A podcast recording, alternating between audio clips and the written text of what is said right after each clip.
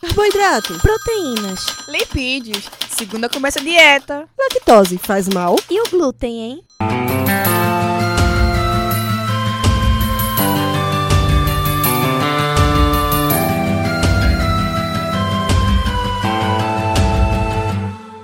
Começa agora mais um Alimenta Cast.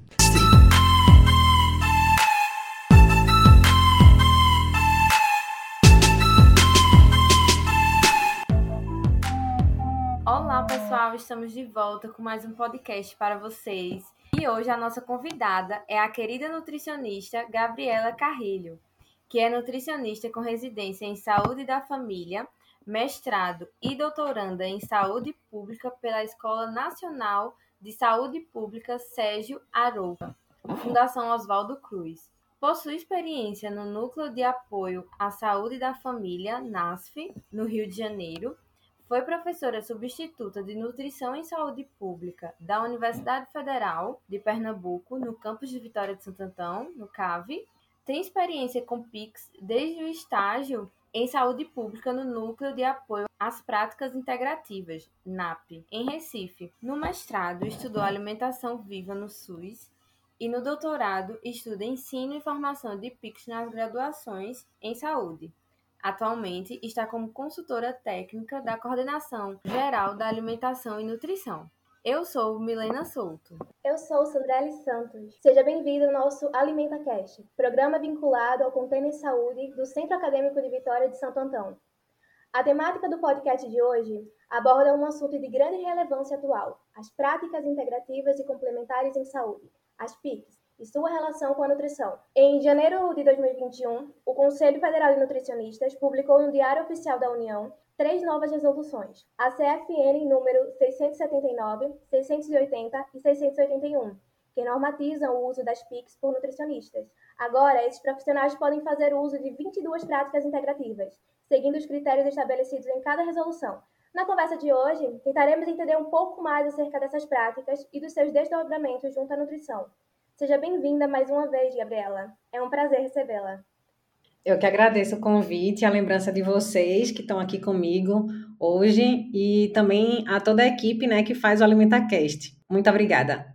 Para iniciarmos a nossa conversa, como já anteriormente comentado, PICS é a sigla utilizada para o termo Práticas Integrativas e Complementares em Saúde.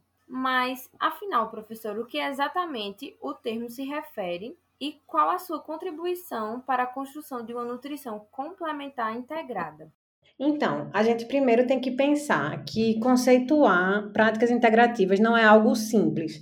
A literatura diz que é inclusive uma tarefa árdua, assim, né? Porque na verdade a gente está falando de um conjunto, né? De um campo de saberes e de práticas que é muito diverso, que é bastante heterogêneo. E aí, a primeira coisa que a gente tem que saber é que práticas integrativas e complementares em saúde é um termo que ele é cunhado pelo nosso Ministério da Saúde, ou seja, é como a gente utiliza aqui no Brasil. Se a gente for olhar a literatura internacional e como a Organização Mundial de Saúde é, nomeia essas práticas, conhecimentos, saberes, a gente encontra atualmente a utilização do termo medicina tradicional e complementar integrativa, né, que se referem às racionalidades médicas vitalistas e também às práticas terapêuticas não biomédicas. Vocês podem estar se perguntando o que é isso, mas eu acho que é importante a gente primeiro entender que quando a gente fala né, de paradigma, a gente está falando das maneiras que a gente tem para entender o mundo, né? Como é que a gente pensa os problemas né, do mundo e as soluções para ele. E aí, quando a gente pensa isso com relação à saúde,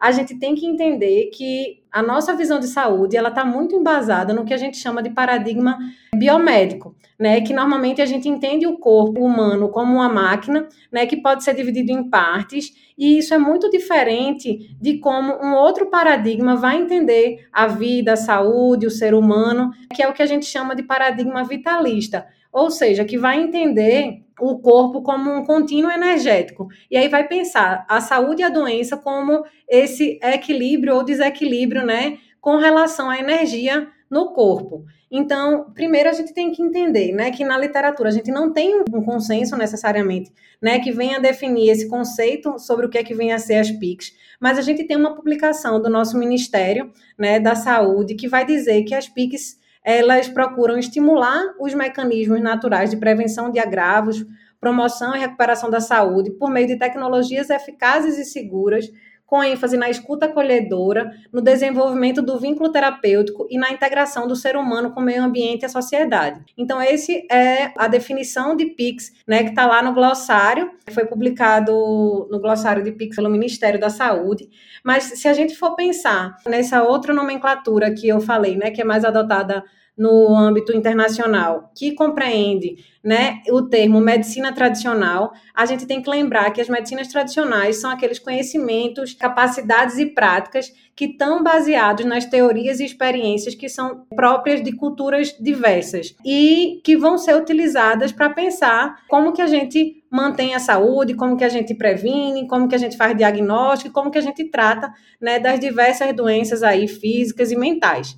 Quando a gente pensa, né, então, nesses outros termos, complementar e integrativa, que o nosso conceito, né, ele traz também, né, no caso, práticas integrativas e complementares.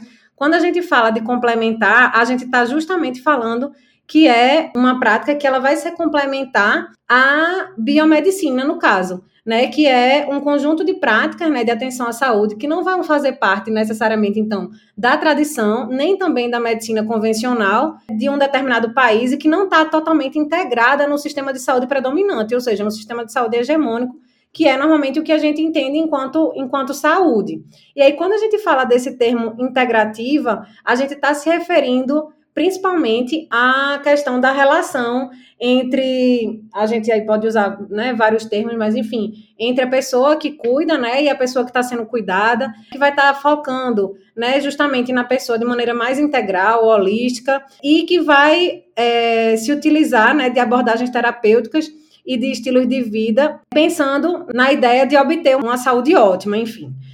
E aí, o que é que a gente precisa entender, assim? Quando a gente pensa né, na questão da, das práticas integrativas, né, né, dessa maneira mais ampla, e a gente vai tentar fazer, então, essa relação com a nutrição, a gente tem que pensar que é nesse contexto, né, de pensar de maneira ampla, de maneira abrangente, os saberes e práticas, que essa discussão da nutrição complementar integrada, ela vem acontecendo. E aí, esse termo, na verdade, ele foi né, cunhado, assim, a gente pode dizer, lá em 2002, com as discussões né, que duas nutricionistas fizeram lá no CFN, Deise Lopes e Soraya Terra. E aí, esse termo, nutrição complementar integrada, ele vem para permitir justamente essa ampliação do campo da alimentação e nutrição de forma mais holística, ou seja, para entender outras lógicas nutricionais ou alimentares, né, que vão ser um pouco diferentes, enfim, que vão ser um pouco mais abrangente do que a gente tem na, na nutrição, que a gente pode dizer da nutrição clássica, que está apoiada, ancorada, no, como eu disse, né, na, na, no paradigma biomédico.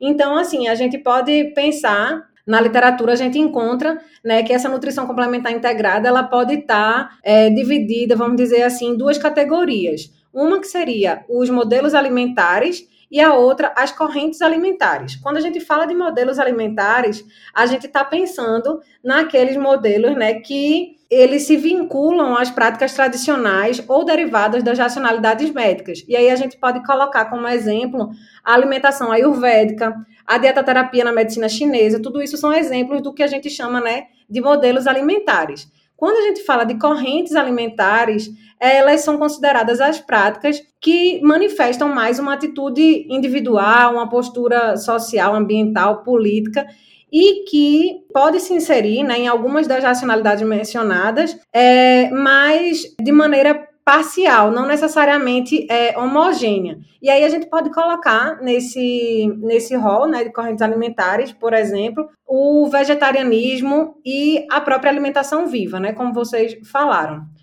Citamos no início da conversa que o Conselho Federal de Nutricionistas, em janeiro de 2021, publicou três novas resoluções. O que essas novas resoluções nos trazem, em especial a de número 679, que regulamenta o exercício das PICs? Houve alguma mudança significativa em relação às resoluções anteriores?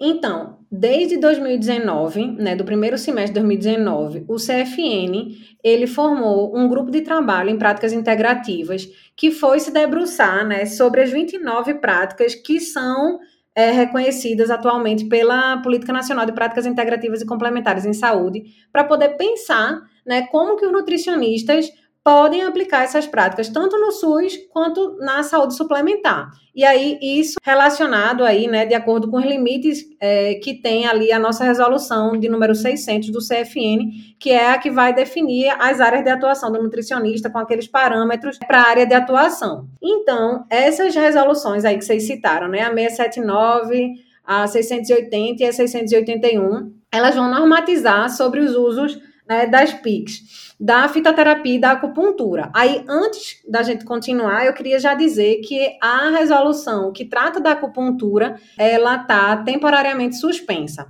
certo? Mas que a publicação né, dessas, dessas resoluções, elas realmente são um marco histórico né, para a nossa profissão e que é resultado de um trabalho né, longo que envolveu muitos colaboradores, certo? Então, vamos lá para as resoluções. A resolução de número 679, ela vai regulamentar o exercício das PICs pelo nutricionista, é, principalmente, né, as PICs que são autorizadas são apterapia, aromaterapia, arteterapia, ayurveda, biodança, bioenergética, cromoterapia, dança circular, homeopatia, imposição de mãos, medicina antroposófica, antroposofia aplicada à saúde, medicina tradicional chinesa, dietoterapia, fitoterapia, auriculoterapia e práticas corporais, meditação, musicoterapia, reflexoterapia, Chantala, terapia comunitária integrativa, terapia de florais e yoga. Ou seja, como vocês disseram, são 22 práticas que é, foram autorizadas né, pelo nosso conselho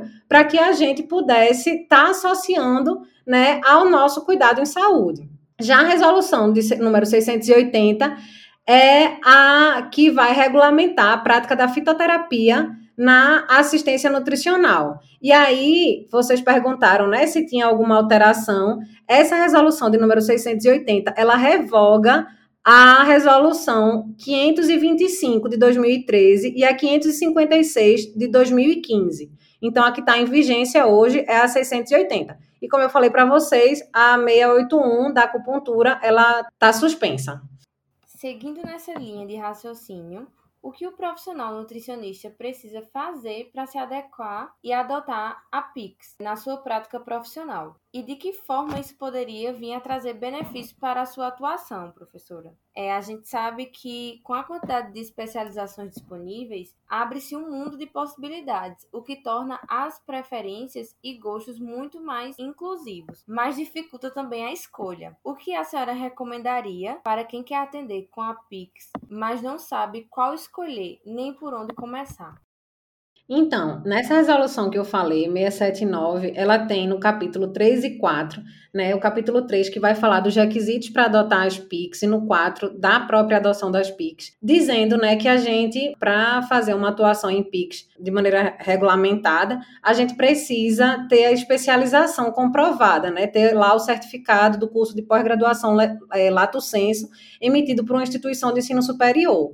E aí ela vai trazer também lá embaixo dessa resolução a especificação por cada prática de carga horária mínima exigida.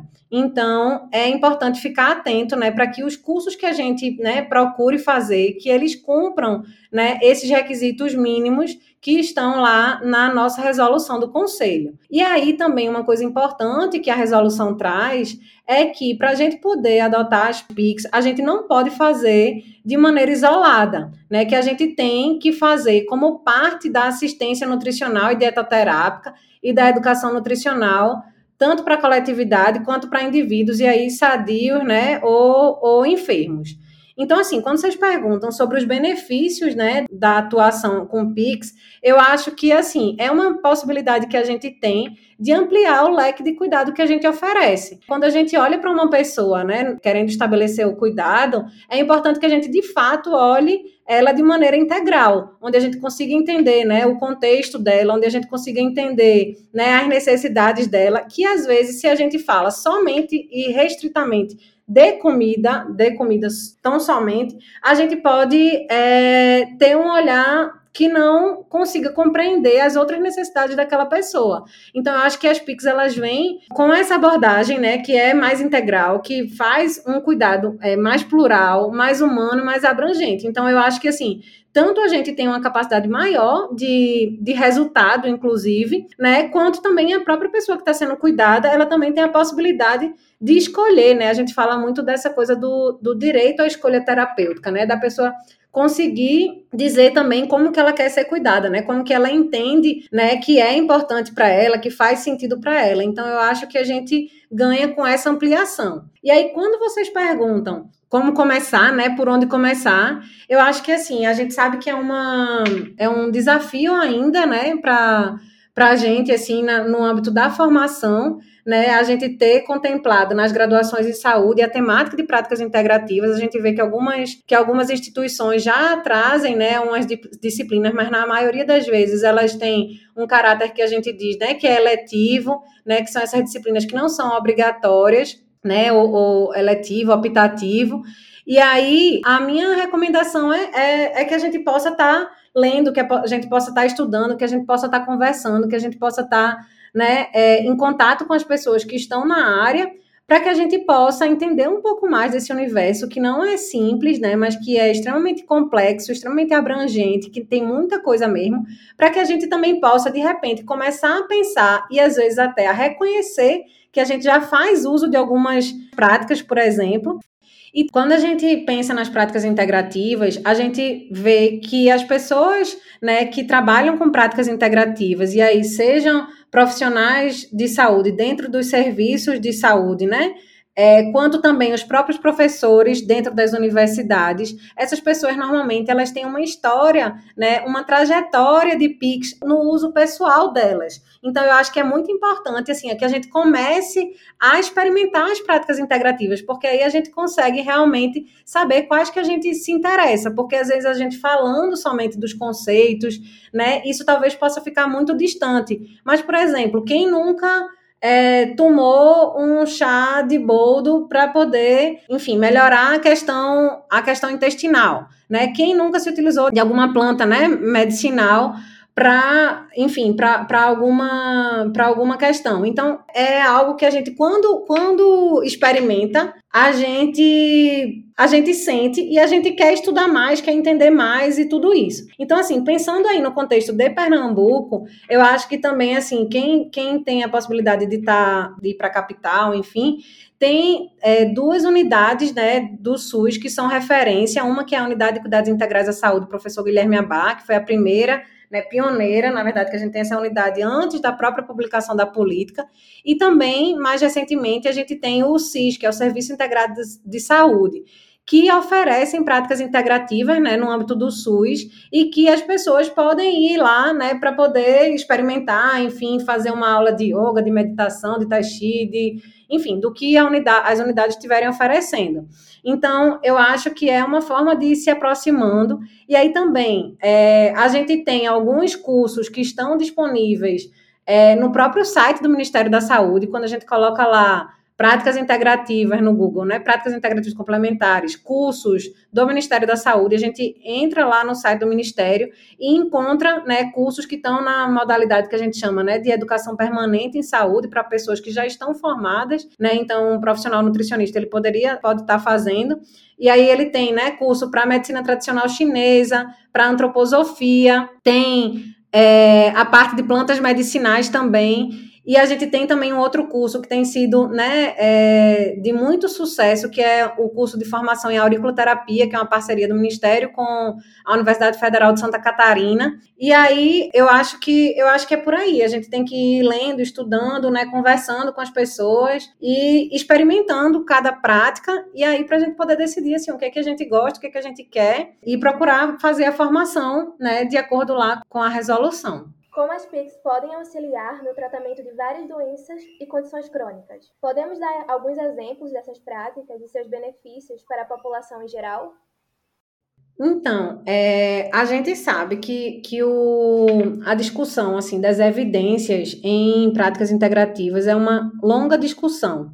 Mas é, a gente teve o lançamento em 2020, no fim de 2020, de mais de 10 mapas de evidências né, em práticas integrativas que estão incluídas na nossa Política Nacional de Práticas Integrativas. É, né, foi feita uma, uma parceria do Centro Latino-Americano e do Caribe de Informação e Ciências da Saúde da Organização Pan-Americana da Saúde, a BIREM-OPAS, né, junto com a rede MTCI Américas e o CABCIM, que é o Consórcio Acadêmico Brasileiro de Saúde Integrativa. E aí a gente tem esses mapas de evidências, né, tanto para acupuntura, para meditação, para yoga, para plantas medicinais e fitoterapia, chantala, reflexologia, enfim, tem mais de 10 mapas de evidências publicados que vão falar justamente né, de como que cada uma dessas práticas é, pode ajudar, né, pode contribuir para determinadas condições, enfim. Então, e aí a gente tem também uma, uma série de publicações, né, que também foi lançada no fim de 2020, da Coordenação Nacional de Práticas Integrativas, que são os informes sobre evidências clínicas das práticas integrativas e complementares, que aí tem sobre obesidade e diabetes, né, sobre hipertensão e fatores de risco para doenças cardiovasculares e também para transtornos alimentares. E aí tem mais alguns outros. São cinco, são cinco informes que tem. E aí, por exemplo, quando vocês perguntam assim, alguma coisa mais específica, né, de alguma doença crônica. Quando a gente vai olhar lá o de obesidade, por exemplo, e diabetes e diabetes, eles estão falando, né, das evidências científicas de alto grau metodológico que falam, por exemplo, que a yoga, que a auriculoterapia e que o tai chi chuan têm é, evidências clínicas que podem reduzir o índice de massa corporal, né, o que a gente chama né, de IMC, e tem um impacto, sim, para a redução do peso corporal, assim como também a meditação. Então, são práticas que a gente pode estar tá auxiliando, assim, né, colocando em conjunto, né, de maneira complementar, integrada, como o próprio nome diz, as outras abordagens do cuidado alimentar e nutricional que a gente está oferecendo. Então, é, eu acho que é super importante, assim, quem tiver realmente interesse, pode dar uma olhada nesses materiais, tanto nos mapas de evidências quanto nesses informes, né, que são mais enxutos, que estão por, por condição. E, e é isso, a gente realmente é, se surpreende, né, com, com as evidências que a gente já tem. Tem muita evidência. Quem fala que não tem, tem muita evidência já. É, e aproveitando, né, linkando com essa explicação da professora, a gente sabe que o modo de organização social e econômico atual apresenta uma conjuntura mundial com grandes iniquidades e uma mistura de velhos e novos problemas de saúde pública. Uma das consequências dessa situação é a grande dependência das pessoas dos bens de serviço de saúde do chamado modelo médico hegemônico, também conhecido como medicalização social qual a sua opinião, prof, sobre isso e qual a relação com as PICs? É, então, a gente pode entender a medicalização como um processo de apropriação né, dos comportamentos e de como que a gente vive pela biomedicina, né? Ou seja, pelo paradigma biomédico, que é o que a gente já falou lá no início. E aí, quando a gente fala da normalização das condutas e dos estilos de vida, né, a gente pensa que essa normalização ela nasce com a medicina social, quando a gente pensa que as políticas de saúde, elas tendem, né, elas têm o intuito de intervir sobre a vida privada das pessoas. E aí a gente, quando vai pensar na, na ciência da nutrição, a gente tem que lembrar que ela está, sim, inserida nesse modelo, né, é, biologicista, que tem como foco a doença e o risco, né? O tempo inteiro a gente está falando sobre o risco, o risco de adoecer. E isso faz com que a gente tenha um, um caráter né, muito intervencionista, ou seja, de maneira que a gente tenha práticas que acabam sendo é, restritivas. Então, assim, é, a nutrição moderna, né, como a gente pode estar pode tá chamando, ela pode vir né, a ter uma, uma visão reducionista do ser humano, né, fazer uma análise né, é, parcial e fragmentada da relação daquela pessoa com o alimento, né, normatizar os próprios sujeitos, enfim, naturalizar, inclusive, os próprios problemas nutricionais e ter um enfoque que seja predominantemente é, e meramente curativo. Então, o que é que eu acho assim que a quando a gente pensa, né, nesse processo todo, e aí a gente pensa, né, na relação com as PICs, eu acho que assim, quando a gente tem a possibilidade de ampliar essa visão para além da biomedicina, né, que a gente sabe que é onde a nossa a, a nossa escola, né, clássica de nutrição está ancorada, a gente tem, como eu falei lá no meio né, do nosso podcast, uma possibilidade de estar tá ampliando o cuidado em saúde de maneira, de maneira, de maneira geral, assim. Então, eu acho que realmente é um ganho que a gente tem, né? Que a gente está é, tá tendo com essa ampliação, porque é uma forma de entender outras lógicas alimentares, outras lógicas nutricionais, para além dessa visão estritamente é, biologicista.